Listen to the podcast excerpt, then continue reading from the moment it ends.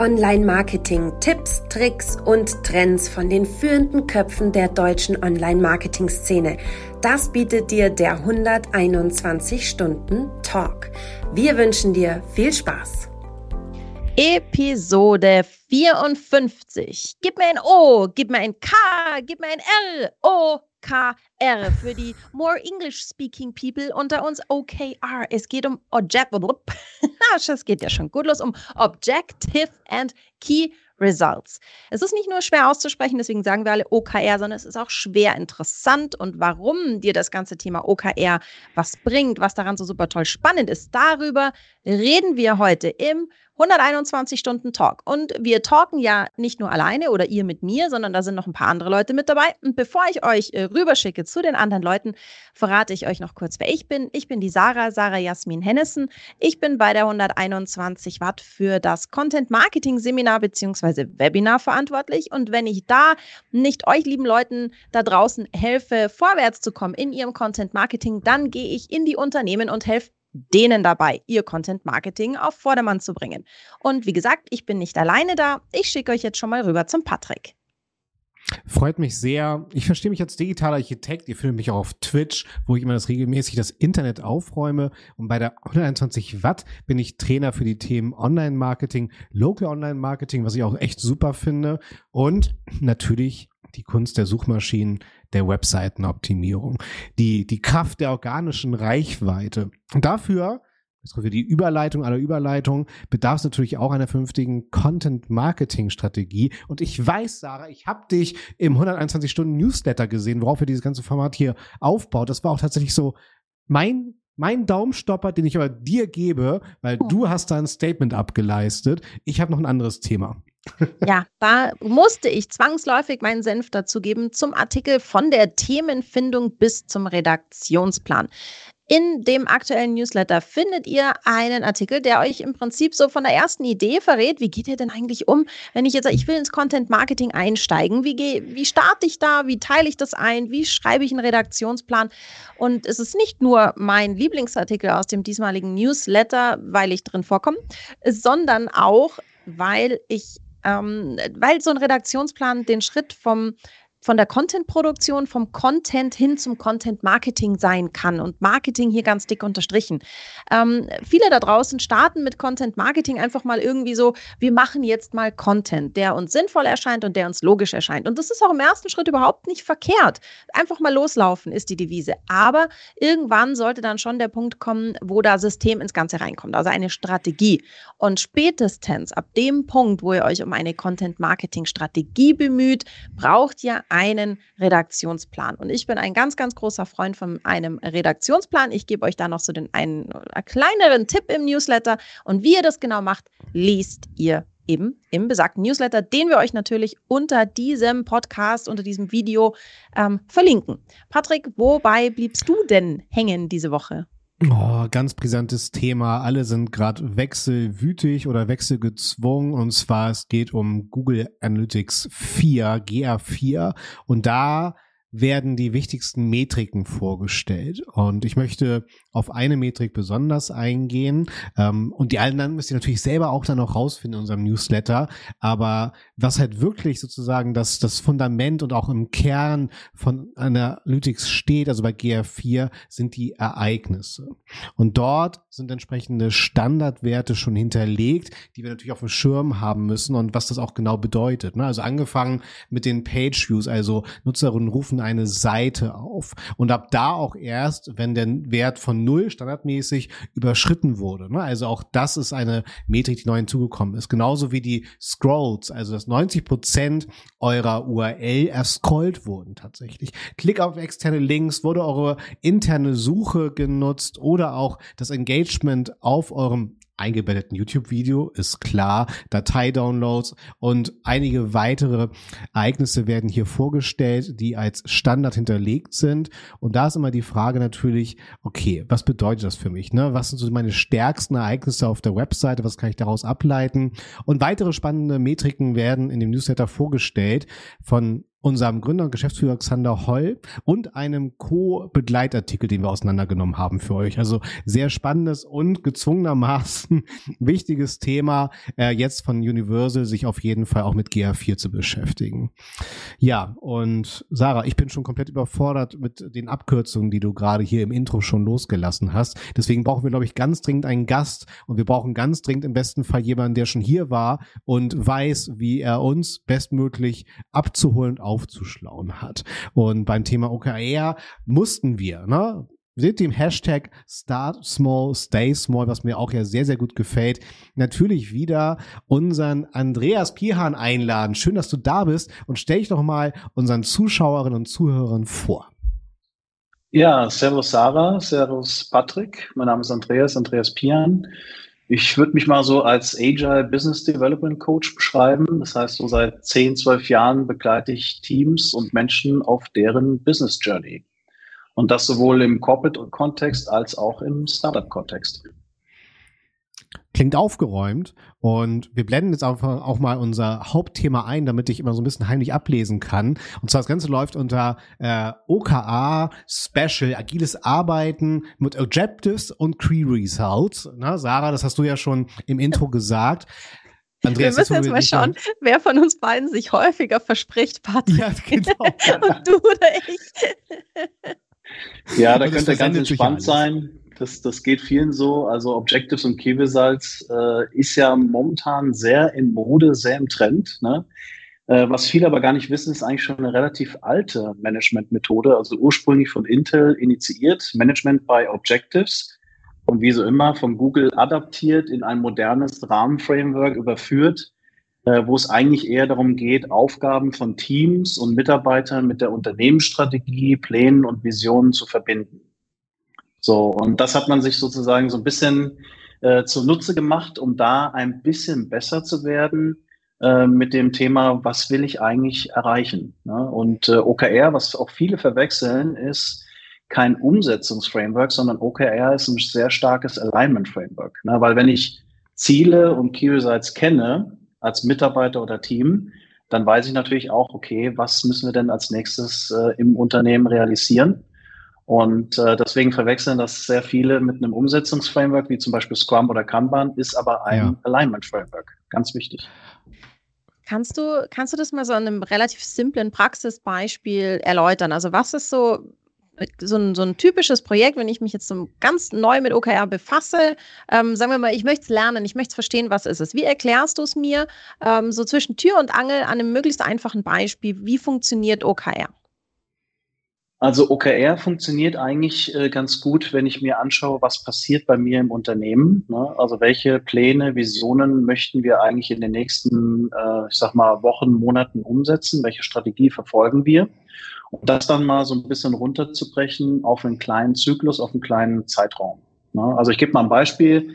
Wenn ich in meiner Customer Journey feststelle, meine Rechnung funkt, funktioniert gegenüber dem Kunden nicht gut, dann muss ich mir überlegen, wie kann ich sozusagen diesen Touchpoint der Rechnung besser machen, als Beispiel. Und ein Objective wäre beispielsweise, okay, wir möchten, dass unser Kunde einfach total begeistert ist, wie geil unsere Rechnung ist. Also sie ist einfach, sie ist selbsterklärend und sie funktioniert einfach äh, sehr gut, weil ich möchte, dass nicht so viele Leute im Callcenter anrufen, weil wenn Leute im Callcenter anrufen oder Kunden, dann kostet das natürlich Geld. Das heißt, aus einem sehr motivierten, ambitionierten Key äh, Objective äh, die Rechnung begeistern zu machen, können Key Results entstehen, wie zum Beispiel äh, es rufen anstatt 16 Prozent nur noch 14 Prozent der Kunden im Callcenter an. Oder unser NPS an der, äh, ich sag mal, an dem Touchpoint Rechnung äh, steigt von 14 auf 20. Ja, das heißt, der Kunde ist zufrieden. Na? Und das wäre so ein relativ einfaches Praxisbeispiel, wo ich mir als Unternehmen Gedanken mache, okay, ein sehr ambitioniertes Ziel, einfache Rechnung und wie mache ich das sozusagen messbar, trackbar und welche Maßnahmen brauche ich dahinter? Weil das sind eigentlich auch so diese drei Ebenen. Ich habe Ziele, was will ich ganz konkret erreichen? Wie mache ich die Ziele messbar in Form von Key Results? Also was soll das Zielergebnis sein? Und wenn ich die Zielergebnisse kenne, dann kann ich mir natürlich super gut überlegen, welche Maßnahmen brauche ich. Ne? Also ich muss vielleicht die Rechnung neu designen, ich brauche neue Texte, äh, ich brauche ein anderes Look and Feel, andere Farben, je nachdem, was man halt gerne machen möchte. Mhm. Verstehe. Das ist sehr anschaulich erklärt. Und letztendlich auch, wenn es dann zum Beispiel um programmatische Ressourcen geht oder andere Ressourcen, darauf kann ich dann sozusagen, äh, um das Key Result zu erreichen, Scrum zum Beispiel anwenden. Genau, also wenn du ein Unternehmen hast, wo die Teams agil unterwegs sind, nach Scrum mhm. und Kanban arbeiten, dann würden die Maßnahmen sozusagen ausgehend von der Definition der Ziele mhm. äh, im Sprint-Backlog landen und dann würde man sich überlegen, okay, in welchem Sprintzyklus würde ich denn jetzt die ein oder andere Maßnahme dann sozusagen mit dem Team umsetzen? Kann man denn da dann sagen, okay, diese, dieses OKA ist eine Methode auch innerhalb eines Scrum-Prozesses zu motivieren? Also worauf arbeiten wir eigentlich hin? Ja, würde ich so nicht sagen. Ich würde eher sagen, OKR ist quasi eher so ein modernes Management-System oder Management-Framework, was sozusagen als, als ähm, ich sag mal, Vorabstufe auf das agile Arbeiten einzahlt. Ah, okay, ja? verstanden. Das heißt, äh, die, die Zyklen und auch die Rituale, die im OKR-Framework stattfinden, sind relativ ähnlich wie beim Scrum. Ja? Das heißt, ich mache halt erstmal ein ganz normales Planning, ich gucke mir an, äh, welche Objectives und Key Results möchte ich denn eigentlich haben. Ne? Ideal, idealerweise nicht zu viele, weil wenn ich ein Objective habe und habe dann am Ende drei, vier, fünf Key Results, dann kann man sich vorstellen, wie groß der Maßnahmentopf am Ende ist. ja. Das heißt, man sollte eher überlegen, dass man am Anfang nicht zu viele Objectives äh, definiert. Also es gibt so eine gute Schwellgrenze von drei bis maximal vier weil jedes ah, äh, okay. äh, Objective hat ja dann auch maximal, sag ich mal, drei bis fünf Key Results am Ende und die Maßnahmen, die hinten rauspurzeln, sind ja die, die auf den Sprint Backlog einzahlen. Ne? Also ich würde eher sagen, es ist quasi so eine Art ja, unterstützendes Framework, um ähm, gute Unternehmensziele ableiten zu können und die dann sozusagen ins Agile zu überführen, dass die Teams noch mal ein bisschen besser allein sind. Was wollen wir denn eigentlich jetzt in den nächsten drei Monaten erreichen?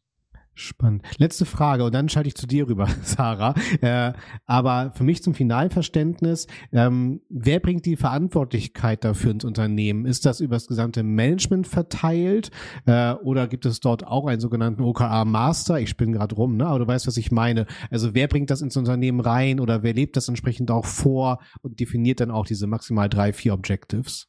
Ja, ja, das ist äh, ein bisschen, wie ich es eben sagte, OKR ist ein Alignment Framework. Das heißt, mhm. idealerweise sind die Stakeholder mit vielleicht den entsprechenden Produktownern äh, in der Entwicklung der Objectives und Key Results mit beteiligt. Ne? Also es geht jetzt nicht nur darum, dass einzelne Teams das OKR-Framework für sich anwenden können. Das können sie.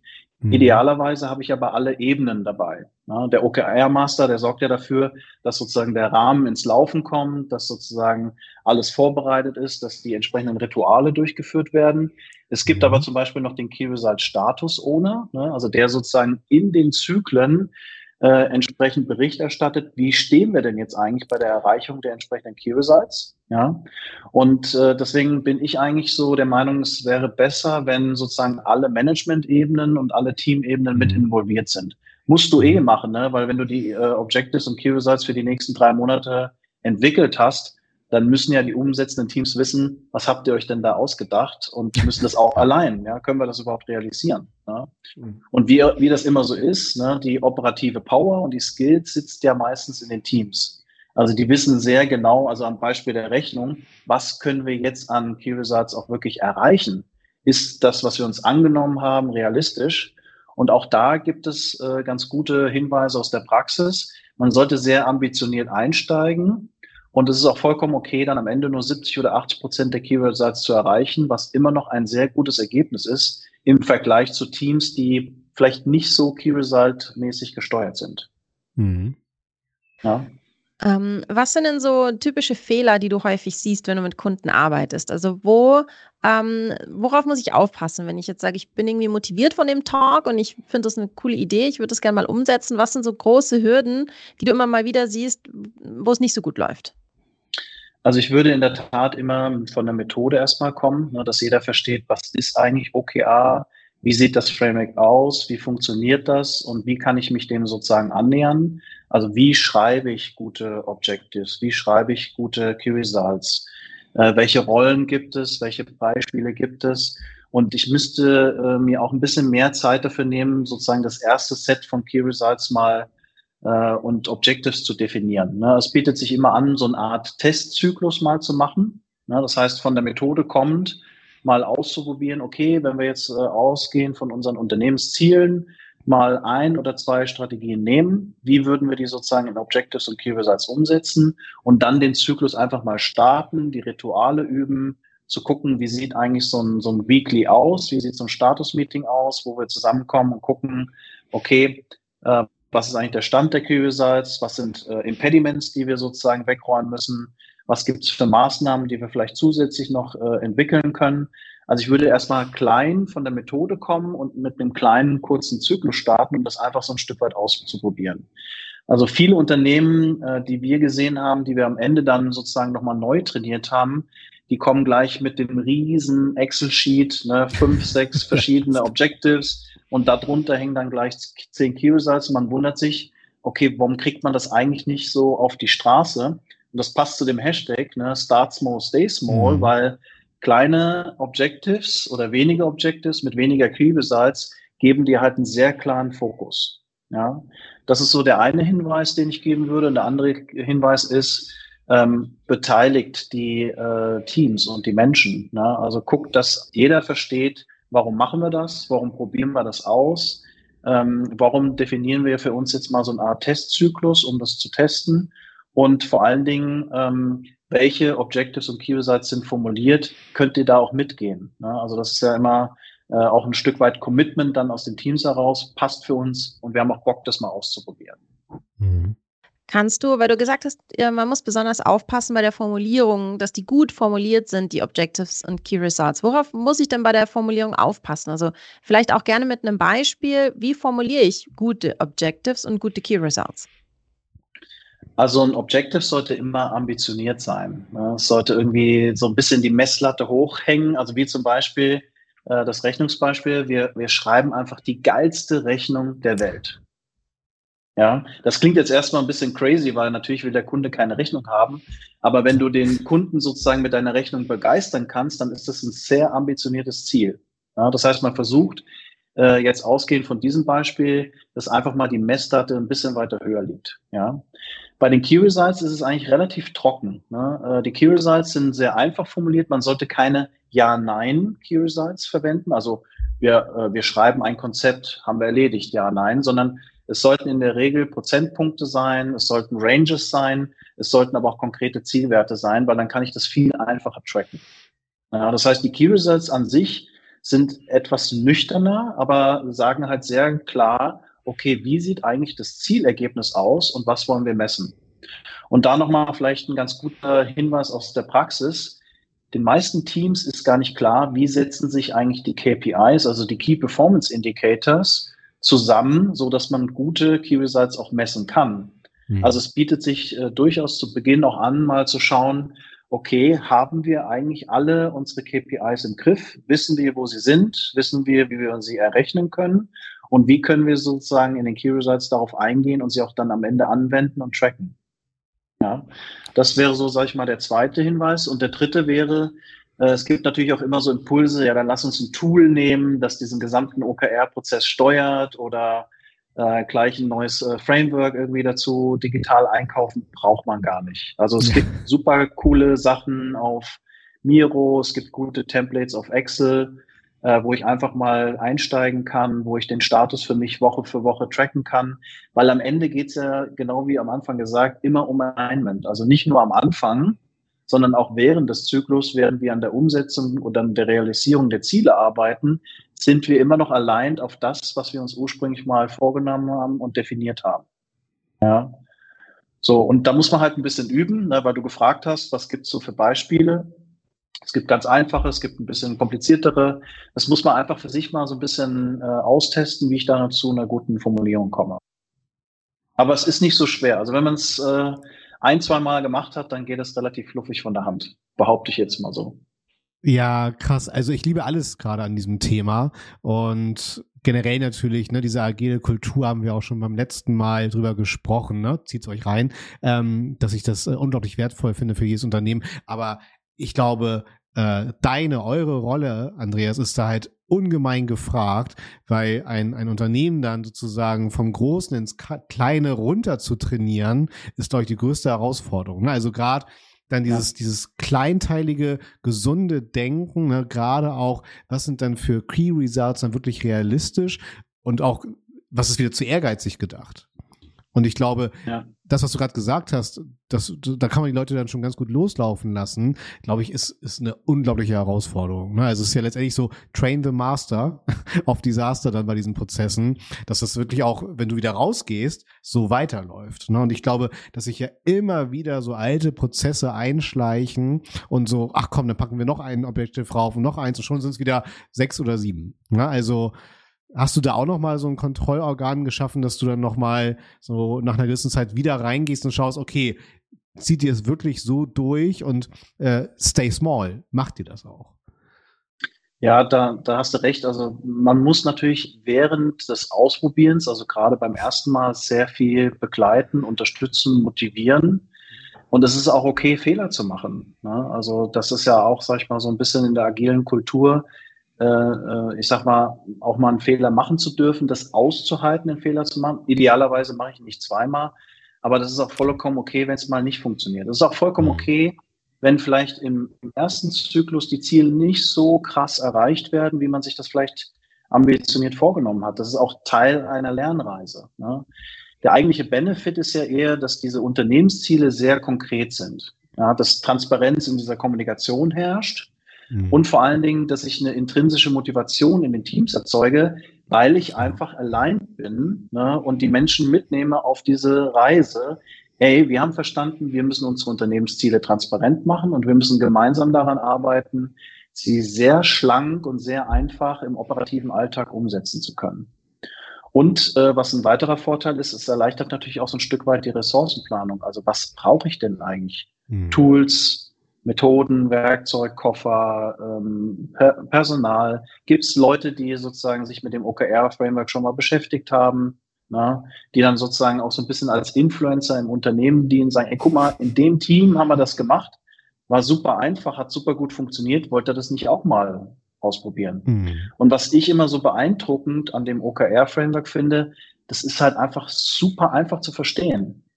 Ja, Du hast halt die Objectives, du hast die Key Results und die, die Maßnahmen und die bringst du ganz normal in den Zyklus rein und du sprichst darüber, äh, wie man sie sozusagen umsetzen kann. Ne? Das mhm. heißt, das Unternehmen lernt auch so ein Stück weit, sich besser zu fokussieren.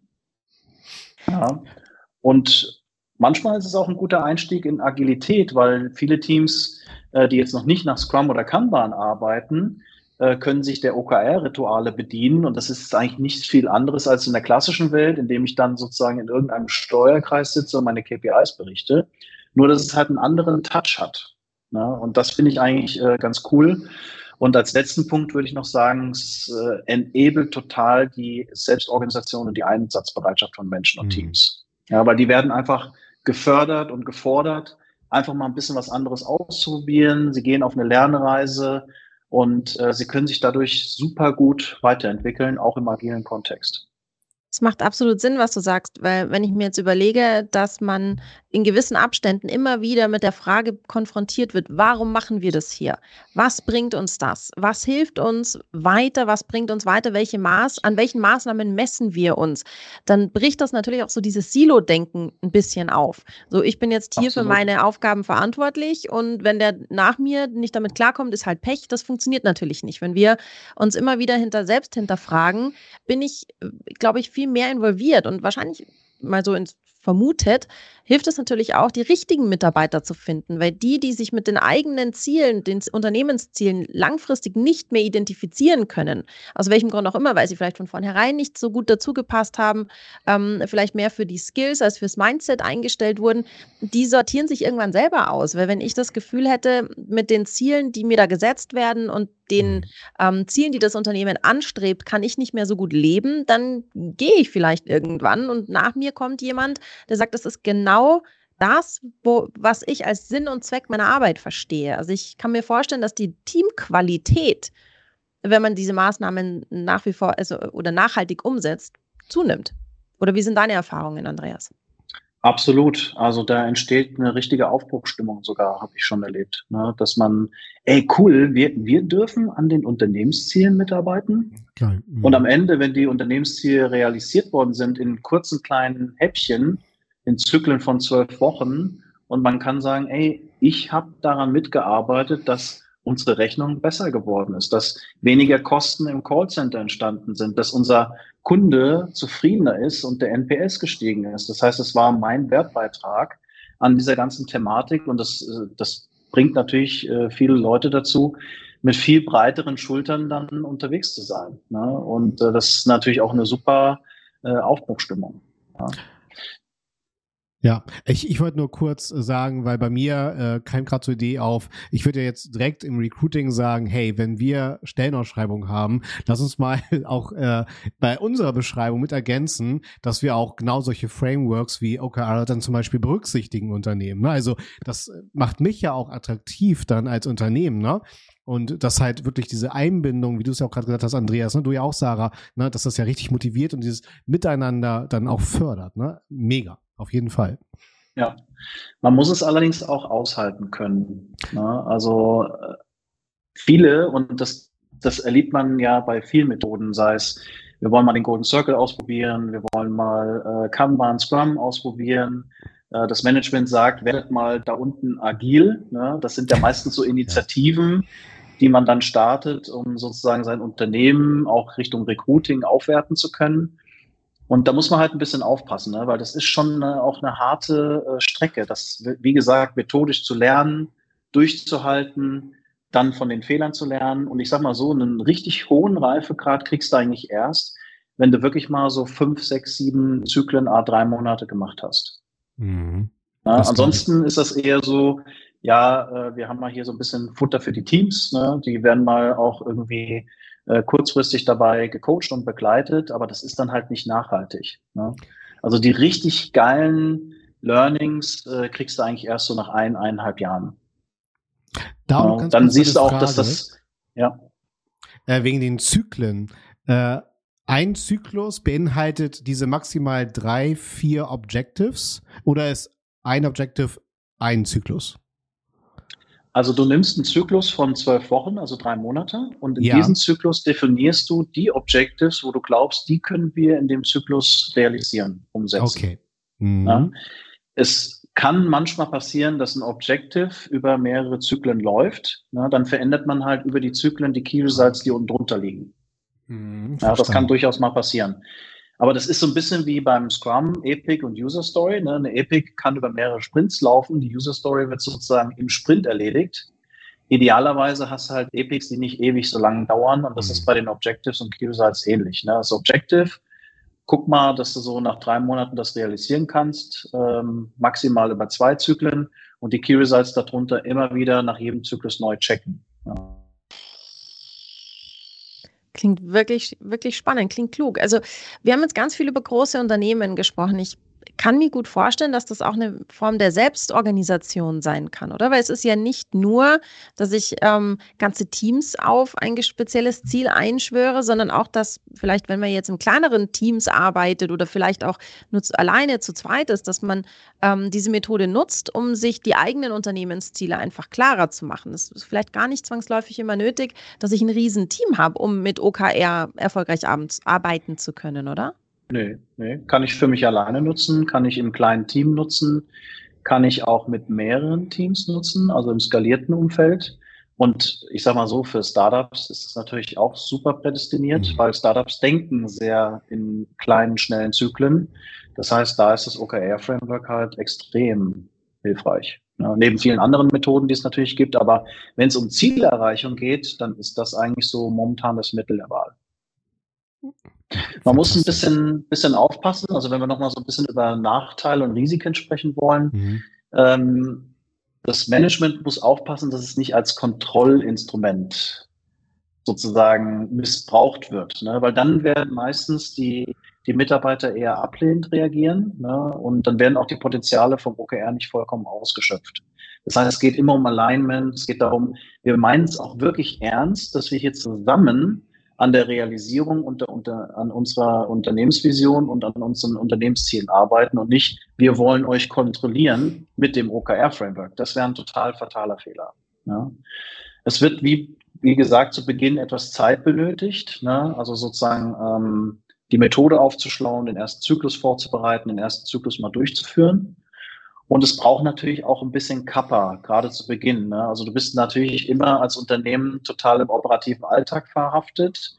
Und da mal auszubrechen und zu sagen, okay, wir nehmen uns jetzt mal zwei, drei Tage Zeit, lernen die Methode, gucken uns an, wo sind unsere KPIs, gucken uns an, äh, wie unser erster Zyklus aussehen kann. Das tut einigen Unternehmen schon ein bisschen weh, allein drei Tage aus dem operativen Alltag rauszuschneiden. Aber es ist halt ein super gutes Investment ja, in verschiedensten Richtungen. Ne?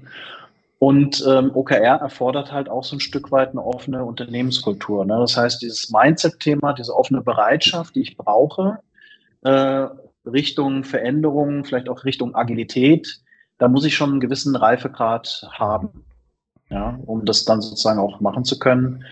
Und man muss auch gucken, das hatte ich vorhin schon gesagt, dass man halt mit Software und mit äh, toolgestützten Systemen am Anfang vielleicht nicht so viel rumfummelt, ne, sage ich jetzt mal äh, ein bisschen übertrieben, sondern es eher sehr leicht macht, ne, weil äh, da kann man auch wirklich sich mit anderen äh, Werkzeugen beschäftigen. Ja. Glaub, und klar, die, ja, Entschuldigung. Entschuldigung, ich, das verdirbt vielleicht auch so ein bisschen an den Spaß dran, wenn du neben der hm. organisatorischen Baustelle noch die Tool-Baustelle dann auch noch hast und dann muss jeder da noch geschult werden und dann verliert man sich, verzettelt man sich vielleicht so ein bisschen in den nicht ganz so wichtigen Details. Genau. Ja, und ich brauche halt ein bisschen Disziplin. Ja, also das ist eigentlich wie, als wenn du einen Scrum- oder Kanban-Prozess erlernst und äh, dich dem Framework annäherst äh, ich, ich schlag, also ich empfehle eigentlich immer, dass man wirklich mal so drei, vier Zyklen wirklich das auch ausprobiert und mal erlebt. Und das bedarf natürlich auch Disziplin, ist ja klar. Ne? Und äh, manche, die dann vielleicht die ersten, in den ersten Zyklen ihre Key-Results nicht äh, erreichen, stecken dann zu schnell den Kopf in den Sand. Ne? Das sollte man wirklich auch mal ein bisschen aushalten können. Ja. Ja, das glaube ich. Ja, du hast ja auch die, die Fehlerkultur zum Beispiel auch erwähnt. Ne? Das, das spielt ja alles entsprechend zusammen. Ne? Also Andreas, du hast hier gerade schon ein exzellentes Abschlussplädoyer äh, abgehalten. Ich bin ich bin total on fire. Hatte noch keine Berührungspunkte mit diesem sehr dedizierten Thema und äh, ich mag es sehr. Also bei mir kam ganz viel auf, auch Sarah, was du gerade meintest, ne? Äh, das kann ich auch auf eine Person runterbrechen, ne? Das, das können wir auf unsere eigene Selbstständigkeit runterbrechen, das können wir aber auch hocheskalieren auf große Unternehmen. Also von daher super spannend. Von meiner Seite aus, Andreas, ich bin wieder schlauer. Und während Sarah und ich hier die Abschlussworte finden, darfst du die ganz finalen Worte für dieses Format natürlich nochmal dir zurechtlegen. Also von meiner Seite aus ganz lieben Dank. Ich werde mich da auf jeden Fall noch weiter reintüfteln, weil ich das eine geniale Methode, ein geniales Framework finde, äh, als weiteres Kulturelement in jedem Unternehmen. Vielen Dank dafür. Und ich schalte rüber zu dir, liebe Sarah. Sehr gerne. Ja, aber was fand, was fand ich so besonders spannend? Die Sache mit den KPIs, um ehrlich zu sein. Weil ähm, ich bin ein großer Zahlenliebhaber. Ich mag das Thema Zahlen. Ich mag das Controlling, Ergebnisse im Blick behalten. Und ich glaube, wenn wir uns alle im Unternehmen, also nicht nur die eine, eine Leidenschaft dafür haben, sondern alle, die mit beitragen zum Ergebnis, uns auch mit den KPIs befassen, dann sind wir viel involvierter. Dann verstehen wir viel mehr, wo arbeiten wir denn eigentlich hin? Also wo wollen wir hin? Mit der Nummer? Und das finde ich eine ganz, einen ganz, ganz spannenden Ansatz oder ein ganz spannendes Detail bei OKR, dass das eben so mit involviert ist, dass wir eben nicht nur alle motiviert und, und Bock haben, sondern dass wir uns auch wirklich mit Zahlen anschauen, wo führt uns unsere Motivation denn hin? Also das fand ich super spannend. Ähm, wenn ihr da draußen, liebe Zuhörerinnen, Zuschauerinnen, Zuschauer und wer auch sonst noch alles da gerade vor dem Bildschirm sitzt oder vor dem Lautsprecher sitzt, ähm, wenn ihr euch denkt, irgendwie klingt das spannend, spannend und der Andreas klingt auch spannend. Wir verlinken euch äh, die vorherige Episode mit dem Andreas natürlich und ihr könnt da mal reinschauen zum Thema agiles Arbeiten so ganz grundsätzlich. Ähm, wenn ihr jetzt sagt, ja, nee, finde ich cool und eigentlich würde ich gerne noch viel mehr hören, dann folgt uns doch zum Beispiel ähm, bei Spotify oder bei allen anderen gängigen Podcast-Portalen. Bei LinkedIn posten wir immer wieder, bei YouTube. Also wir sind quasi überall. Ihr kommt an uns nicht vorbei, wenn ihr an uns nicht vorbeikommen wollt. Und natürlich freuen wir uns auch über eine Podcast-Bewertung. So, genug der Werbepause. Zurück zu dir, lieber Andreas. Dir gehören die letzten Worte dieses Talks. Ja, ich kann nur sagen, vielen Dank. Auch vielen Dank für eure Zeit. Super spannendes Thema. Ähm, da brenne ich für und äh, ich kann jedem nur empfehlen, einfach mal Ärmel hochkrempeln, ausprobieren und machen. Und wenn ihr reinschnuppern wollt, wir haben ja im agilen Online-Marketing-Seminar auch ein Modul OKR. Das heißt, da kann man schon mal so ein bisschen Theorie und Praxis äh, erschnuppern. Also kommt gerne vorbei. Sagt Andreas Pian beim 121 Stunden